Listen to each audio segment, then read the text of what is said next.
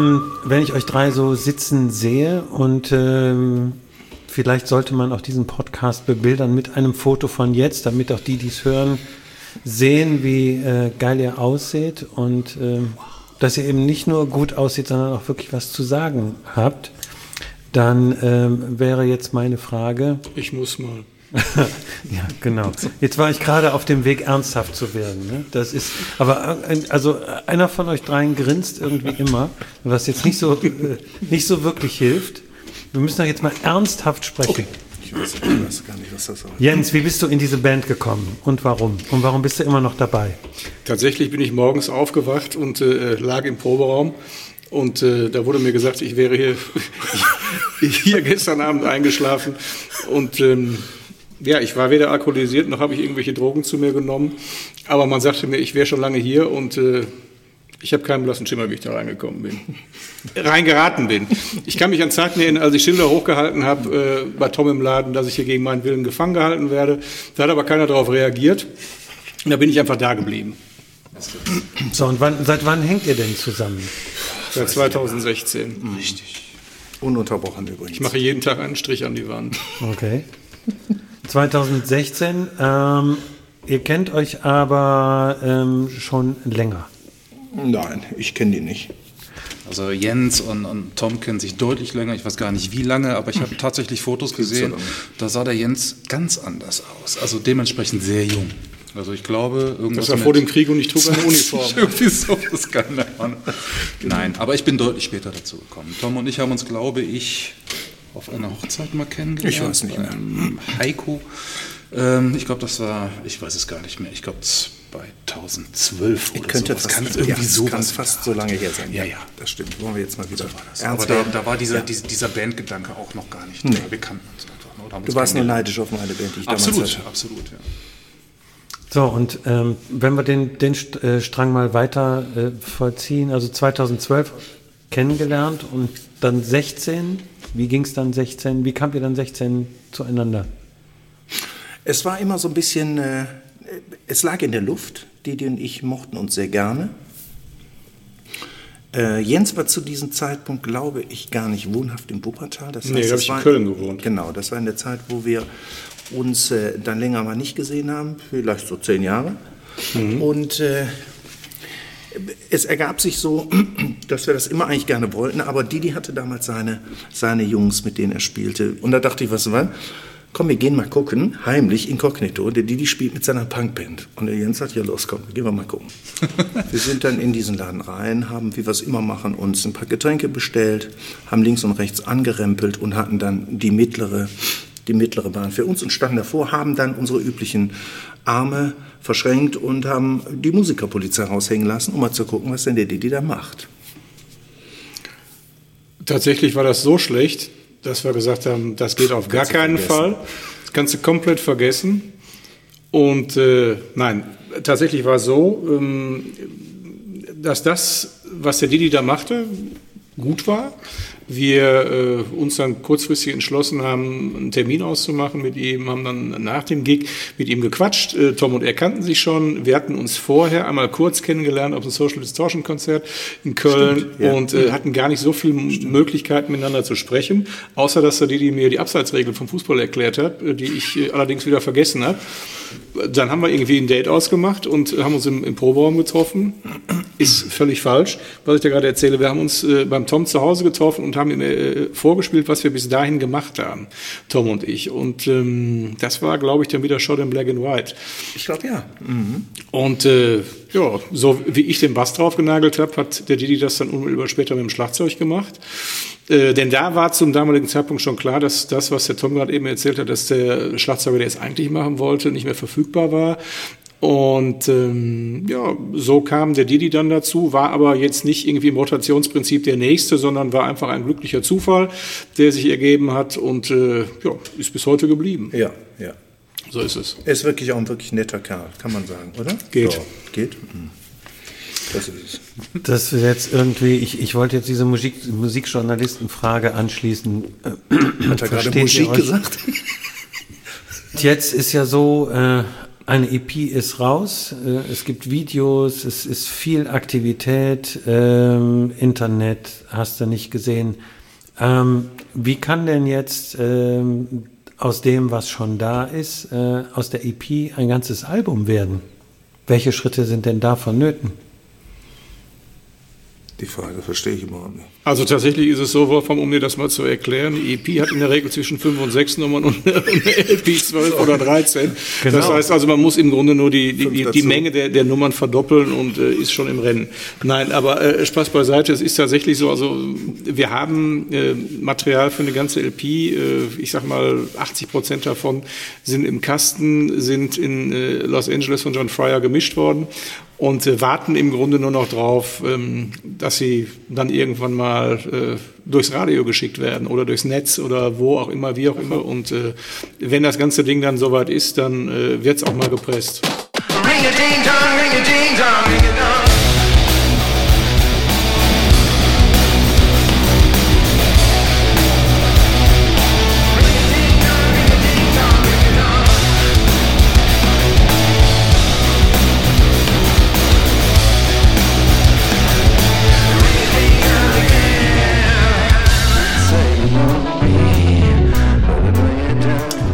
Eine, der die Videos macht, hat äh, eine vierstellige Zahl von Musikvideos gemacht. Der andere war Oscar nominiert für äh, Special Effects. Ähm, der Produzent äh, hat Depeche Mode und andere gemacht. Ist, ist euch noch nee, Ihr seid ja alle groß geworden. Bist du geboren in Langenfeld? Ich bin tatsächlich in Langenfeld geboren. Ja, ja, ja klar. Ist das äh, so? Mhm. Im ähm, St. Martinus Krankenhaus. Im St. Martinus Krankenhaus, natürlich im St. Martinus Krankenhaus. So, jetzt, jetzt, jetzt haben wir den Reigen eröffnet. Du? Wo geboren? In, in der Landesfrauenklinik, natürlich in Wuppertal. Jens? Oh Gott. Äh, tats tatsächlich äh, im Hausflur. Mu muss ich mich jetzt outen. Ich bin gar nicht in Wuppertal geboren. Ich bin ah. in Schwelm geboren und äh, im, im äh, städtischen Krankenhaus. Und äh, das wurde unmittelbar nach meiner Geburt abgerissen, um, um, um Schlimmeres äh, abzuwenden. Aber da war ich ja schon da. Ja. Und dann wurde ich direkt nach Wuppertal exportiert. Richtig. So, und also, die, die auch. Ja, aber jetzt ist jetzt für die, die schon wieder ein bisschen Rehabilitation, wenn, wenn ne, Jens auch in Schwelm geboren, dann gerade so, ne? Ja, ja, ja, klar. Aber ich meine, Landesfrauenklinik ist natürlich ein absoluter Klassiker. Ne? Ist ein das absoluter Klassiker, besonders in den 60er Jahren. Man hörte, wer ist nicht in der Landesfrauenklinik geboren? Moi. Du auch, siehst du? Nein, nein, nein, nein, nein. Nee, du ich, nicht? Nee, nee, nee, nee. ist ja ähm, ich bin, äh, das ging nämlich 1963 noch. Ich bin im Petrus Krankenhaus. Ach, ich dachte worden. in der Badewanne. Gut. Ich dachte, jetzt käme eine Hausgeburt oder irgendwas abgefahren. So was abgefahren ist. Nein, Petrus, Krankenhaus. Ja. So, das, das, das, ist mal. Das, ist, schon ein bisschen langweilig? Finde ich aber auch ziemlich. Hm. Ähm, ich, ich weiß ja auch, dass ihr sowieso überhaupt nicht geneigt seid, irgendwas zu, von dem zu tun, was ich sage. Ich probiere noch ein letztes Mal. Okay. Komm, jeder jetzt mal einen mhm. Satz für eure Fans, so als, als wenn ihr schon groß wärt. Didi, sag mal was. Was möchtest du deinen Fans sagen? Fang doch an mit ein Stück weit. Ein Stück weit. Liebe Fans und Fansinnen. Nein, ähm, ja. Äh, danke. Ja, ja, ich, ich, weiß, dass das, dass das für gestandene Männer eine Scheißfrage ist. Irgendwie. Das ist total blöd. Ich weiß, ich weiß, ich sehe es ein, aber ich hatte einfach Lust, euch in diesen, in diesen genau. Tümpel zu, diesen zu Tümpel. werfen. Ja, aber es sagt ja, auch, sagt ja auch was über euch Nein, irgendwie. Natürlich. Nein. Was wollen wir sagen? Äh, danke, hast du schön gesagt. Und freuen uns natürlich, wenn ihr ein bisschen was von dem Spaß mitkriegt, den wir eigentlich haben, wenn wir zu dritt die Bühne rocken. Also ich glaube, wer das jetzt äh, in den letzten 25 Minuten nicht mitgekriegt hat, der hat keinen Humor irgendwie. Höre ich da eine seltsame Kritik, Jens? Ich, na, das ich, bin ich gar nicht zu in der Lage. Das ist irgendwie. völlig absurd. Es ist ja. absurd, ich stehe jetzt auch auf. Ja, ja. Mir reicht schon die ganze Zeit. Mir auch. Wir, hat, wir drücken nämlich jetzt die Pausentaste, das war's. Warum denn? Ich mache noch ein bisschen Jens. Ach so, okay. Richtig, ja. genau. Das, Ja, das, also das, ich, das ich bin dagegen. Worum geht's? ich habe gar nicht zugehört. Ich nicke nur mit dem Kopf. Okay. Ich fühle mich wieder so wie damals im Proberaum, als ich aufwachte und ich wusste, wo ich wo war. Du bist, ne? genau. genau. Schöne Überleitung übrigens. Hast du schön gemacht. Ja, genau. schön, wirklich sehr schöne Überleitung. Ja, ja. Da ist die, da ist die ist Kritik. so aus dem Kopf gefallen. Die Kritik am Podcast ist schon mit drin. Ne? Jetzt können wir das, das äh, nicht mal von außen betrachten. Ne? Aber ihr fandet euch doch zu Recht äh, total gut jetzt, die letzten 20 Minuten. Tja. Das wäre die Frage. Also wenn wir das jetzt abhören und uns äh, gegenseitig erpressen damit. Ja, Material wäre drin. Material wäre drin. Du meinst, wir müssen auch nicht rausschneiden? Ich denke ja. Ja, ich würde das, also ich habe, ich, ich greife ja mal das Schlusswort. Ich würde es genauso lassen, wie es ist, weil ähm, ich denke, das zeigt, wie es ist und wer ihr seid und Ja, wer ihr nicht seid. Das können wir das so nicht super. senden. Das hat aber keiner gesagt, dass das so soll das jetzt rausgehen. Das soll jetzt so gesendet werden. Das ist äh, schon wieder grober Unfug. Ich persönlich würde sagen, wer uns vorher nicht ernst genommen hat, äh, wird es jetzt erst recht nicht tun. Und äh, Das ist gut so. das ist gut so, genau. So, dann machen wir dem jetzt mal ein Ende. Ich kann nämlich nicht mehr. Endlich, endlich haben wir ihn geknackt. Genau. So, ähm, gut, ja, ne, ihr könnt mich mal und äh, Das ist schön. kreuzweise und du uns auch. Und, Ja, äh, genau. Ne, das war das letzte Mal, sag ich dir. Ja, also bis zum nächsten Mal dann. Genau. Okay. Okay, ich bin da mal weg. Drückt jetzt mal einer bitte auf die Taste, dass das vorbei ist. Wiedersehen.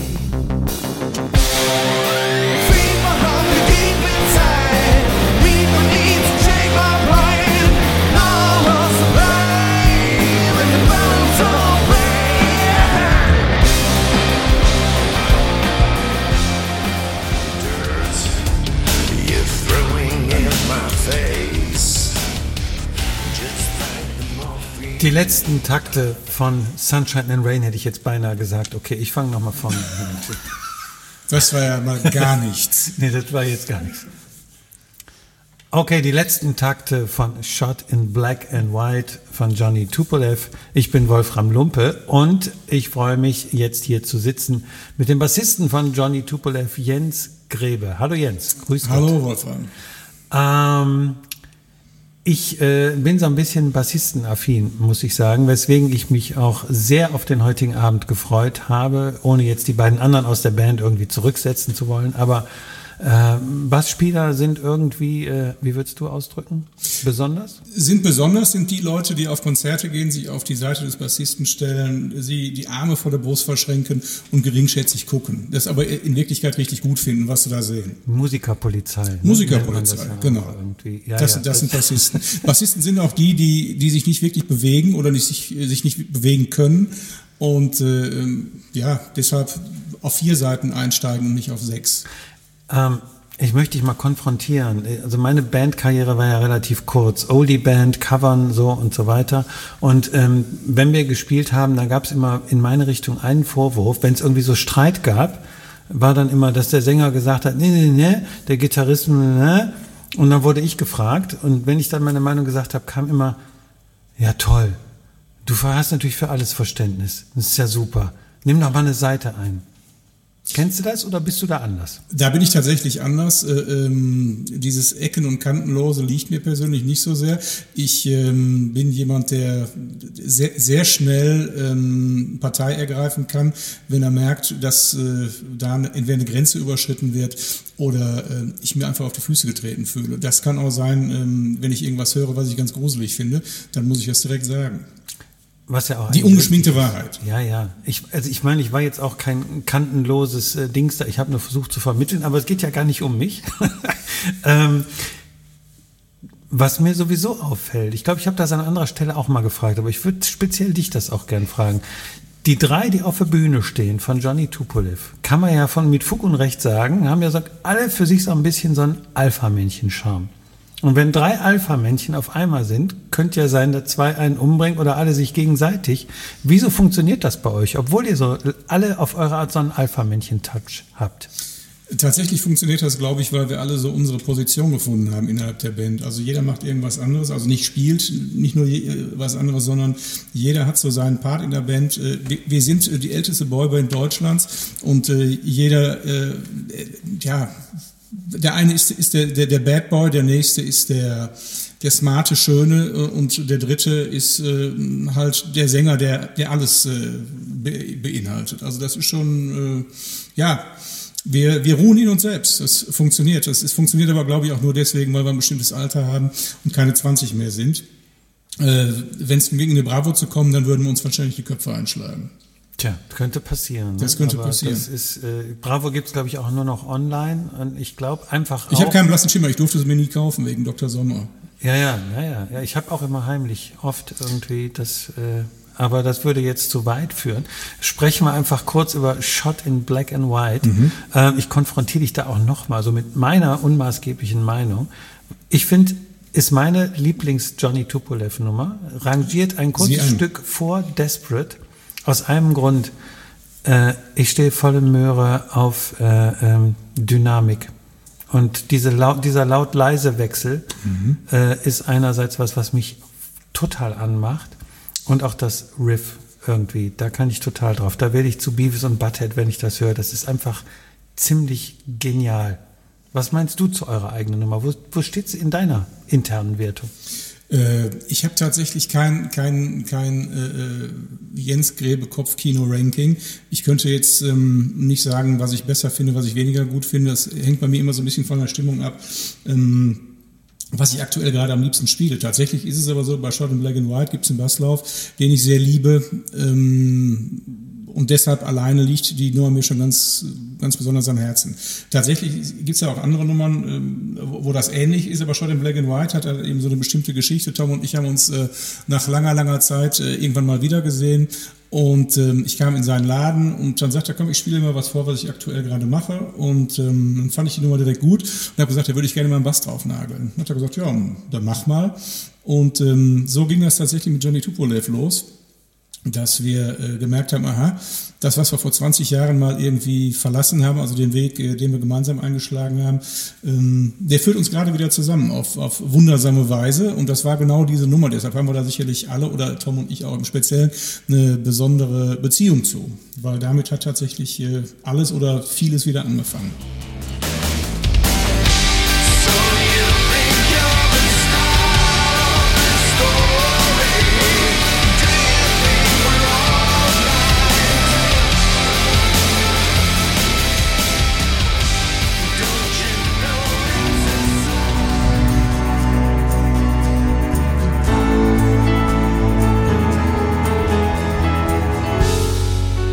Ja, hallo zusammen, wer immer das jetzt auch gerade hört. Äh, Das waren ein paar Takte von Sunshine and Rain, einer Ballade von Johnny Tupolev, über die wir jetzt sprechen. Ich, äh, Me, Myself and I, ich bin Wolfram Lumpe und Guest-Host hier bei Johnny Tupolev, weil einer muss ja die Fragen stellen. Natürlich. Ihr könnt sie ja euch ja nicht untereinander stellen. Und ich sitze hier mit dem Tom, Tom Berger, Hallo. Gitarre und Gesang. Hallo. Und ja, ich darf sogar Premiere, der erste Tupolev-Podcast irgendwie. Äh, das ist schon eine schöne Sache. Ähm, Sunshine and Rain, Tom. Ähm, sag mal kurz, worum geht's in der Nummer? Sunshine and Rain ist ähm, autobiografisch und handelt von einem Jungen, der mein Freund wurde. Im Prinzip ist es schnell erzählt. Wir kennen alle diese Art von Menschen, diese Art von Menschen, wie das klingt. Diese, dieser Junge, der in der Schulklasse an der letzten, auf der letzten Bank sitzt hinten. Oftmals auch jemand, der nicht vom ersten Schuljahr direkt, das war damals die Grundschule, dabei ist, sondern der kam dann ähm, von einer anderen Schule. Es war also der, der in der letzten Reihe sitzt. Das ist äh, Thomas, Thomas Harder gewesen, Hardy genannt. Und Hardy wurde nachher mein Freund. Damals war ich, ich glaube, ich war sogar Klassensprecher, ich weiß es nicht mehr. Und dann kam so ein bisschen die Zeit, wo ich anfing, Musik zu machen und äh, wo ich dann selber so ein bisschen wie so ein Sonderling war, weil keiner wollte mit mir ähm, Gitarre lernen und mehr Rock, mit mir Rockstar werden und was weiß ich. Aber dieser Junge in der letzten Reihe, der wollte das ganz gerne und so haben wir dann angefangen.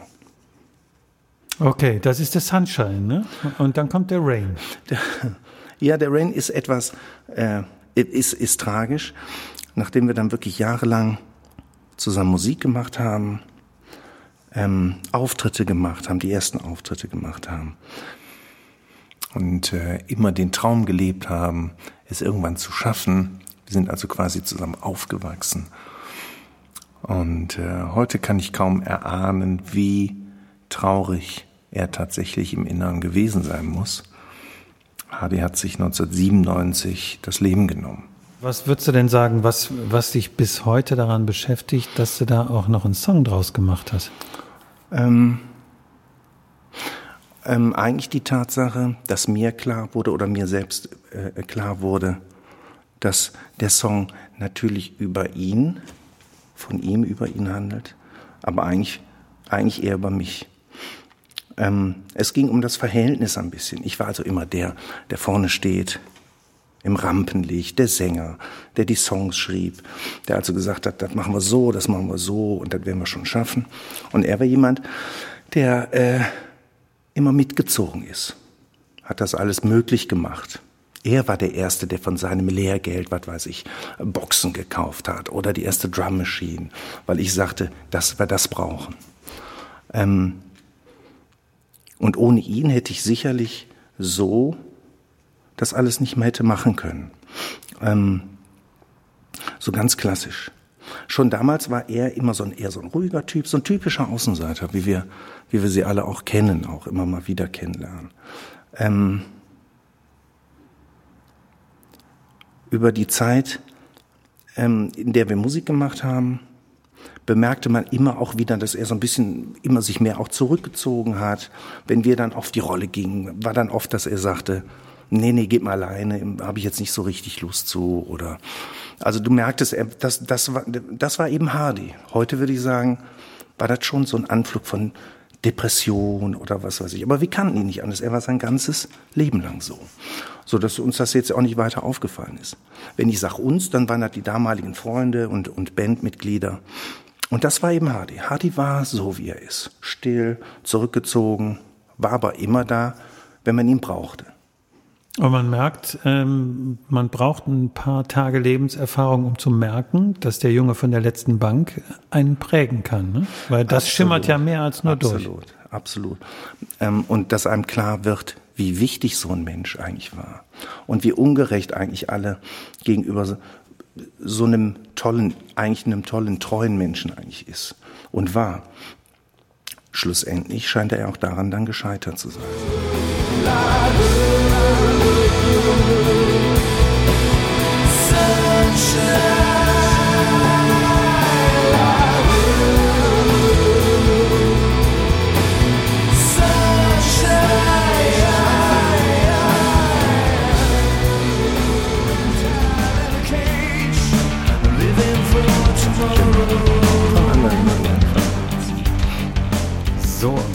Herzlich willkommen. Äh, Tupolev Podcast, die Folge zum Titel Desperate. Äh, ich bin Wolfram Lumpe und sitze hier mit Tom Berger von Johnny Tupolev. Es wäre jetzt natürlich sehr freundlich gewesen, wenn ich jetzt nicht so arrogant mich zuerst vorgestellt hätte. Aber ich war jetzt so im, im Fluss. Ich habe schon gerade gedacht, der ist aber schon ein bisschen Ja, arrogant. ja, gut. das ist, weißt du, diese Medienmenschen, das ist ganz, ganz schlimm. fürchterlich. Ich könnte jetzt aber, pass auf, ich krieg die Kurve. Ich verspreche Ich bin dir, ich krieg die Kurve. Na, ich weiß ich war ja jetzt nicht. so angemacht und angetan von eurem Song, dass ich da so ein bisschen drüber war. Ich verstehe, so geht's mir auch jeden Tag. ist äh, nicht so glaubwürdig gewesen. Gut. ja, Desperate haben wir gerade äh, Ja. mal so ein bisschen von gehört. Tom, sag mal was zum Song. Der Song handelt, das ist immer blöd, so fängt man immer an, ne? Der Song handelt von, okay, Oder- ich mach's mal anders. Der Song ist ganz nah bei Ganz uns. nah bei, du Der spürst es bringt doch die auch. Band auf den Punkt. Nein, okay. Ich würde diese Frage mit einer Gegenfrage beantworten wollen. Findest du nicht auch, oder findet ihr nicht auch, findest du nicht auch, dass man im Leben ganz oft immer in die Zukunft guckt? Was ja normal ist. Wenn man eine Eigenschaft dem Menschen nachsagen kann, ist das sicherlich, dass er immer versucht, besser zu sein, schneller zu sein, rationeller, wie auch immer. Das ist die Triebfeder des Menschen, sonst würden wir andererseits auch noch auf dem, auf dem Baum äh, Kautschuk-Count sitzen. Ähm, das Problem aber dabei ist nur, man vergisst so oft, im Jetzt zu leben. Das klingt jetzt klischeehaft, ist aber so. Habe ich bei mir auch sehr stark gemerkt. Da freust du dich dann auf die erste Gitarre, die erste besondere Gitarre. Dann reicht das aber nicht. Dann willst du die zweite Gitarre haben. Dann willst du ein tolles Auto haben. Was weiß ich, vielleicht hast du immer geträumt, du willst mal einen, einen, Sportwagen haben oder wie auch, eh- wie auch immer. Dann hast du den und dann willst du schon wieder mehr. Oder man braucht auch gar nicht so hoch zu gehen. Nein, da reicht es sich, da reicht es nicht eine Folge sich anzugucken. Nein, da willst du die ganze Season haben und kaufen. Was auch immer. Du kannst es quer durchs Beet nehmen. Du willst immer mehr als du hast, immer. Und du denkst auch immer, ah, morgen mache ich das und äh, irgendwann mache ich das und dann werde ich das noch machen. Und, und so gehen die Jahre ins Land und du merkst auf einmal, jetzt in meinem Falle zum Beispiel, dass die Zeit weg ist. Nicht im Sinne, dass das schade ist, so ist nun mal der Lauf der Dinge, aber manchmal finde ich doch schade, dass man vielleicht den Moment nicht mehr genossen hat. Hier geht es nicht darum, dass man mal zufrieden ist mit allem, man soll nicht zufrieden sein. Man will es immer netter und besser sein, das soll auch so sein, das kriegt man auch nicht mehr raus, das ist so. Aber vielleicht wäre es schön, wenn man, wenn man das jetzt mehr genießen würde und nicht irgendwann mit 60 da steht und denkt, boah, das ging aber jetzt schnell um, sondern dass man wirklich tatsächlich sich bewusst macht, jetzt ist jetzt und das kommt auch nicht wieder. Und äh, davon handelt Desperate.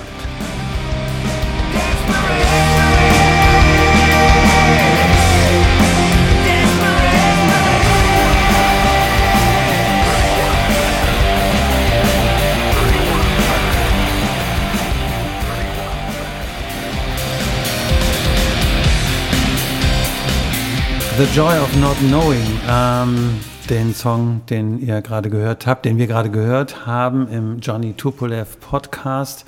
Über den Song möchten wir heute sprechen. Ähm, ich bin Wolfram Lumpe, der Guest Host für den Podcast. Und bei mir ist Dietmar Didi Nowak, der Drummer von äh, Johnny Tupolev. Ja, hallo. Welcome.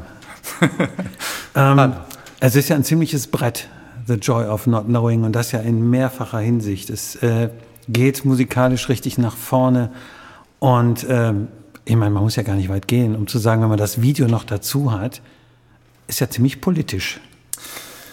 Tatsächlich ist es so geworden, ja. Das war gar nicht so. Es war eigentlich nicht die Absicht, glaube ich, anfangs. Das sollte eigentlich mal eine Disco-Nummer werden, ne, die so stampfend nach vorne geht, die irgendwie äh, schon auch heftig ist und, und, und, und Gas gibt natürlich. Aber dieses Politische ist tatsächlich gewachsen. Also das kam erst ein bisschen später. Natürlich auch äh, in Bezug auf den Text. Der Text gibt es her. Ähm, und natürlich diese ganze äh, Corona-Situation tatsächlich. Also das war, glaube ich, ausschlaggebender Punkt, ähm, dass wir uns auch gedacht haben, als dieses Video gemacht wurde, was schon ziemlicher Wegtritt war, muss man wirklich sagen. Also wir haben das alle so empfunden, wie du es gerade auch gesagt hast. Ähm, dieses Politische kam tatsächlich, dass wir gesagt haben, hey, das ist ein tolles Live-Video, das ist auch super, aber können wir nicht noch irgendwas machen, dass wir einfach auch mal ein Statement setzen? Also, dass wir einfach mal sagen, okay, hm, ne, also wir sind auch wer, wir machen nicht nur Musik, sondern wir haben auch eine Meinung. Wir wollen vielleicht einfach auch mal was nach draußen tragen. Ja, und so ist das dann eigentlich gekommen. Ne, also, dass wir halt gesagt haben, oder vor allem, man muss tatsächlich sagen, Toms, Toms Idee war es tatsächlich. Er gesagt, komm, lass uns doch da irgendwie noch was drüber ziehen. Aber da müsst ihr beiden anderen, äh, Jens am Bass und du am Schlagzeug, ja auch sagen, jo, sind auch so meine Überzeugungen, da ziehe ich auch mit, wenn Absolut, wir das machen. absolut. Also das war, am Anfang habe ich eigentlich gedacht, so, also ich kann jetzt nur für mich sprechen, ähm, dass ich jetzt gesagt habe, so, hm, müssen wir das? Müssen wir tatsächlich jetzt in so einer Zeit, wo eigentlich jeder irgendwie meint, seinen Senf irgendwo zuzugeben, müssen wir da jetzt auch irgendwas machen? Und am Ende fand ich die Idee aber doch eigentlich ziemlich gut, ehrlich. Also so, das, das, das ging eigentlich auch so ein bisschen dahin, mir ging es wahnsinnig auf den Nerv, um jetzt einfach auch mal ein bisschen politisch zu werden, dass, weiß ich nicht, Sachen in die Welt gesetzt werden und Leute darauf anspringen und das dann auch irgendwie auf eine ganz, ganz seltsame und aggressive Art und Weise wirklich auch nach außen tragen. Ich rede jetzt so von Social Media, Facebook und so weiter. Ja. Also gerade auch in Bezug auf Corona. Wären wir jetzt bei Titel, Thesen, Temperamente oder Aspekte, dann äh, würde man jetzt sowas Hochtrabendes sagen wie, ist es nicht auch Verantwortung des Künstlers, ein Statement zu setzen in unsicheren Zeiten? Ne? Man könnte es ja auch so drehen, dass eben zu viele sich treiben lassen oder vielleicht auch sagen, ich will ja meinen kommerziellen Erfolg äh, nicht irgendwie äh, in Gefahr bringen und deswegen sage ich mal lieber nichts zu Corona und äh, dann so ein Statement und dann auch direkt noch viele andere Statements. Bei Fracking kann ja nichts passieren und so weiter. Ne? Das ist auch schon ein Statement.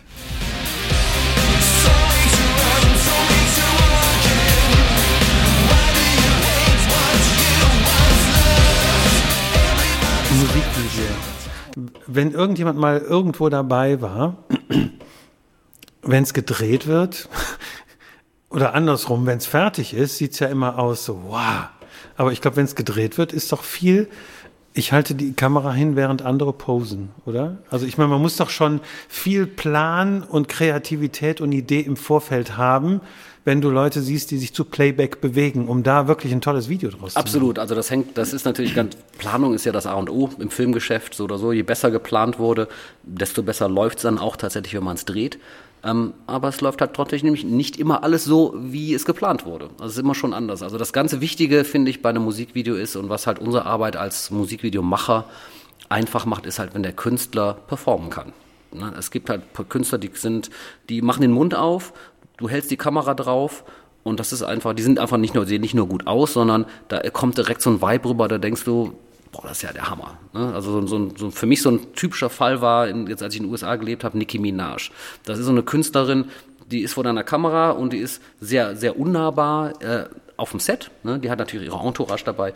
Aber sobald die vor der Kamera ist, da geht so ein Schalter um und dann kommt da einfach eine Hammer-Performance raus. Ja, und du guckst durch die Kamera und du drehst es zweimal und das ist, das ist super. Ne? Da brauchst du gar nicht sagen, mach doch mal was anders. Oder die, die wissen, die weiß ganz genau, wie sie auszusehen hat. Es gibt dann auch wieder Künstler, da denkst du, da guckst du durch die Kamera und denkst so, das, wird nichts. Ne? Da muss der Regisseur natürlich dann so ein bisschen enforcen. Ich halte mich da zurück als Kameramann, ist ja nicht meine Aufgabe. Aber da muss man dann schon mal mit denen reden, dass die sich ein bisschen, äh, bisschen zusammenreißen. Aber manche können es halt auch einfach nicht. Die haben halt dann einfach kein On-Camera-Talent. Das kommt halt vor. Die können tolle Musiker sein, aber die sind halt dann nicht tatsächlich nicht für YouTube geboren.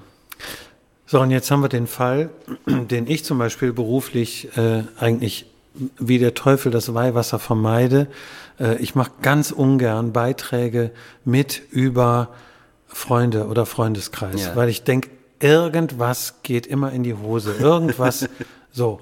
Ja, ich habe lieber, lieber Fremde. So, jetzt drehst du ja bei Johnny Tupolev deine eigenen Kumpels. Klar, du sagst auf der einen Seite, ähm, du hast mehr Freiheiten, du hast keinen Produzent im Rücken, du kannst deine eigenen Ideen verwirklichen, aber trotzdem, weil die wissen ja, du bist ein Pro, haben natürlich jetzt auch ein bisschen, vielleicht nicht ausgesprochen, aber irgendwo doch auch Pro-Ansprüche. Ist, ist, ist es immer einfach mit Freunden, für Freunde zu drehen? Ja, das, das ist ja, ich glaube, das ist, das ist ja eine Beziehung, ne? Das ist ja wie in jeder Beziehung. Und so eine Beziehung funktionieren ja nur, wenn man halt ein bisschen gibt und ein bisschen nimmt. Ne? Man kann ja nicht nur immer nehmen. Man muss natürlich auch ein bisschen was geben.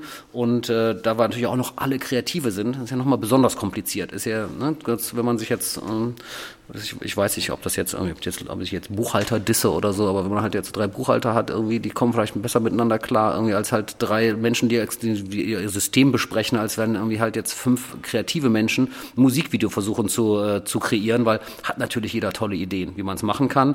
Und wir, man muss die halt dann formen und dann manchmal muss ich halt sagen, ich habe eine super Idee oder dann kommen die Jungs an, haben eine ganz tolle Idee, wo ich dann so die Handbremse ziehen muss, sag ich, ja, das finde ich auch total super, aber da bräuchten wir doch nochmal 30, 40.000 Euro, um die Idee auch umzusetzen.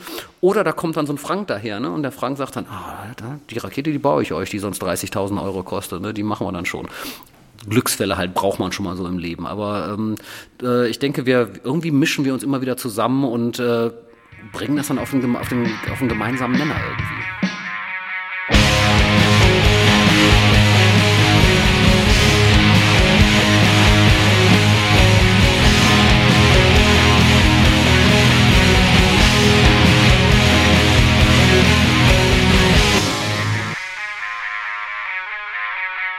Wenn wir mal zurückdenken, also an die Zeit, wo, wo äh, ich schon ein musikalisches, äh, sagen wir mal, Bewusstsein hatte, irgendwie 80er, frühe 80er oder so.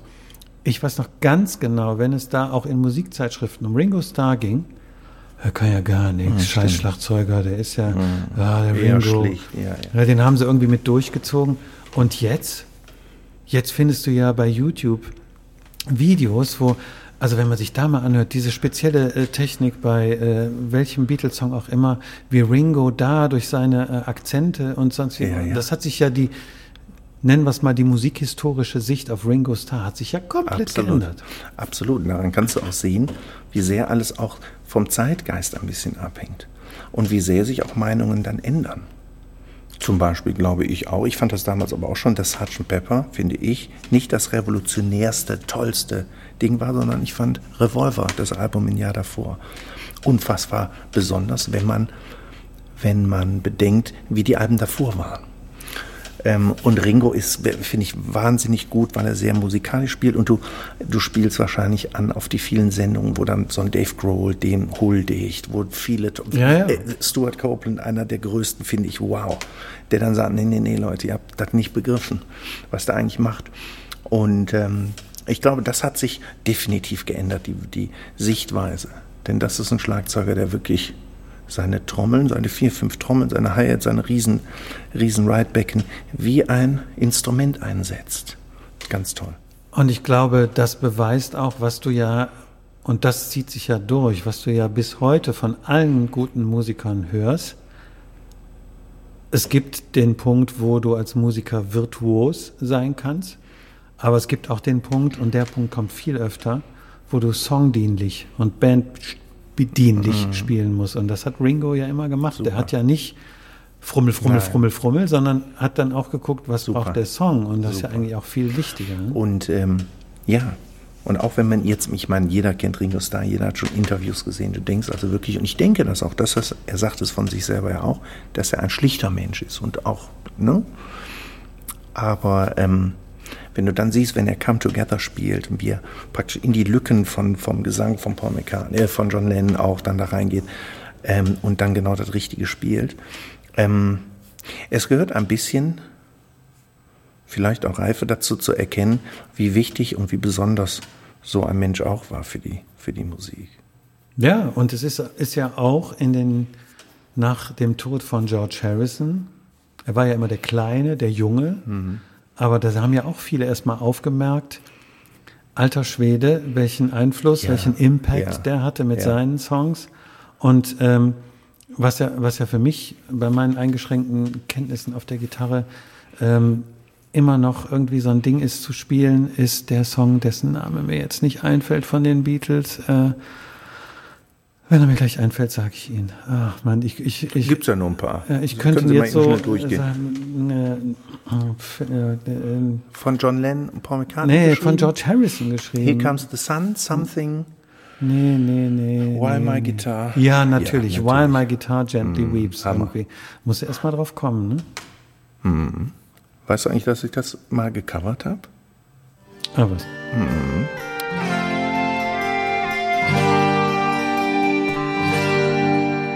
I look at you all, see the love there that's sleeping, while my guitar gently weeps. I look at the floor and I see it needs sweeping. Still, my guitar gently weeps. Don't know why nobody told you how to unfold your love. I don't know how someone controlled you. They bought and sold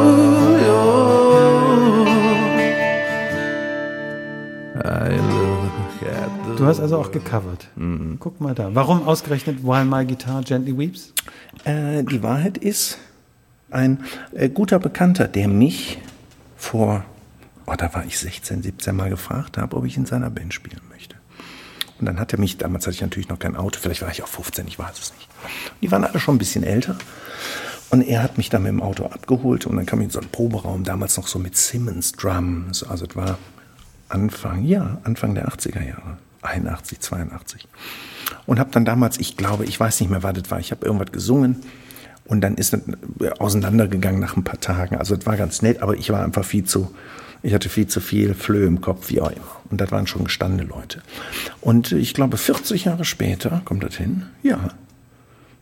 Kommt er zu mir in den Laden. Das war übrigens der Gerd Klein, ein ganz netter Mensch. Und sagt, ja, mal, Tom, ich brauche eine Aufnahmemaschine. Kannst du mir was helfen? Ich sage, okay, komm, wir gucken mal, was es gibt. Und äh, Gerd sagt, wenn du mir aber dabei hilfst, um, dann kaufe ich das Ding, aber dann singst du für mich einen Song auf meine Platte. Er hatte so ein, ein, eine, ein, so einen Traum, dass er sagt, irgendwann würde ich gerne eine Platte machen mit all seinen Lieblingssongs. Und darunter war While My Guitar Gently Weeps. Und ich konnte mir ähm, aus, einem, aus einer kleinen äh, Sammlung von Songs, die er aufnehmen wollte, konnte ich mir dann den einen oder anderen aussuchen. Darunter war eben While My Guitar Gently Weeps. Der andere Song war von Japan, David Sylvian. Und dritten habe ich vergessen. Weiß ich auch nicht mehr. Irgendwas war noch. Ah ja, eine REM-Nummer.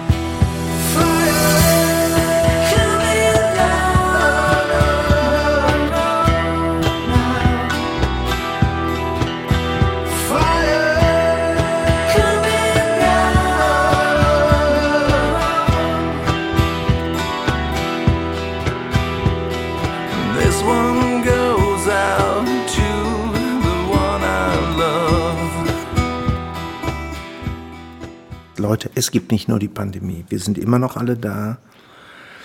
Ähm, bei der Gelegenheit soll auch gesagt werden, ich finde das toll, dass wir uns alle mehr oder weniger an den Riemen reißen, dass wir versuchen, dies, das Ding äh, äh, nach vorne zu stemmen. Viele lassen sich impfen. Ich möchte das jetzt gar nicht beurteilen, ob das gut ist oder nicht. Oder sagen wir es mal so, kein Mensch wird sich gerne impfen lassen, ich auch nicht. Gut, ist aber nun mal so. So sehe ich es. Man mag mir das verzeihen oder nicht. Ähm, es ist so, wie es ist. Ich habe diese scheiß Pandemie nicht herver- herbeigeführt. Ihr alle auch nicht. Und jetzt müssen wir mit leben, so oder so. Ähm, und jeder hat da seinen eigenen, eigenen Kompass, nach dem er sich verhält. Ich hoffe auch, schön, dass du gesagt hast, wir wollen diese scheiß Pandemie. Und das, glaube ich, können wir für alle sagen. Alle, die jetzt zuhören und alle da sind, wir wollen diese Scheiße endlich hinter uns haben. Und äh, ich habe trotzdem die Zuversicht, dass wir in der zweiten Jahreshälfte das vielleicht, nee, nicht vielleicht, wir kriegen das hin. Wir kriegen dieses wahnsinnige, bekloppte Mistding irgendwie hin, wir kriegen das kaputt. Ähm, wir werden sicherlich die nächsten Jahre immer damit leben werden, damit leben müssen, aber ich bin der festen Überzeugung, dass wir immer einen Weg finden, das Ding tatsächlich unter Kontrolle zumindest so weit zu kriegen, hinzukriegen, dass wir unser normales Leben weiterführen können. Und dabei können wir vielleicht auch froh sein, dass wir jetzt nicht gerade in Timbuktu wohnen oder wo auch immer, sondern hier zu leben ist sicherlich nicht der schlechteste Platz. Auch wenn da jetzt viele sagen, nein, das kannst du, das ist alles furchtbar. Hm, ich sehe es so und denk mal darüber nach. Du hast es natürlich jetzt dem Bundespräsidenten sehr schwer gemacht für seine Neujahrsansprache. Ne? Der hat mich hast, schon angerufen. Hast natürlich jetzt echt einen rausgehauen. Ach ja, ne? Das, reißt euch zusammen, scheiß drauf, ziehen wir durch. Frank Walter, reiß dich mal zusammen jetzt. Ich, ich tue es. Ne? Ja, ja, ja, ja. Ich würde dich nämlich bitten, zum Abschluss und als allerletztes von unseren Podcast-Folgen deinen Text noch einmal vorzulesen. Ich lese ihn noch gerne einmal vor. Es spielt keine Rolle, welche Geister dich bewegen, welchem Gott du folgst oder auf wessen Seite du stehst. Am Ende sind wir alle nur Menschen, deren Schicksal es ist, daran gemessen zu werden, wie wir miteinander umgegangen sind. Und das lassen wir jetzt so stehen und hören uns wieder 2022. Wir freuen uns. Bis später. Au revoir. Au revoir. Ciao. Tschüss.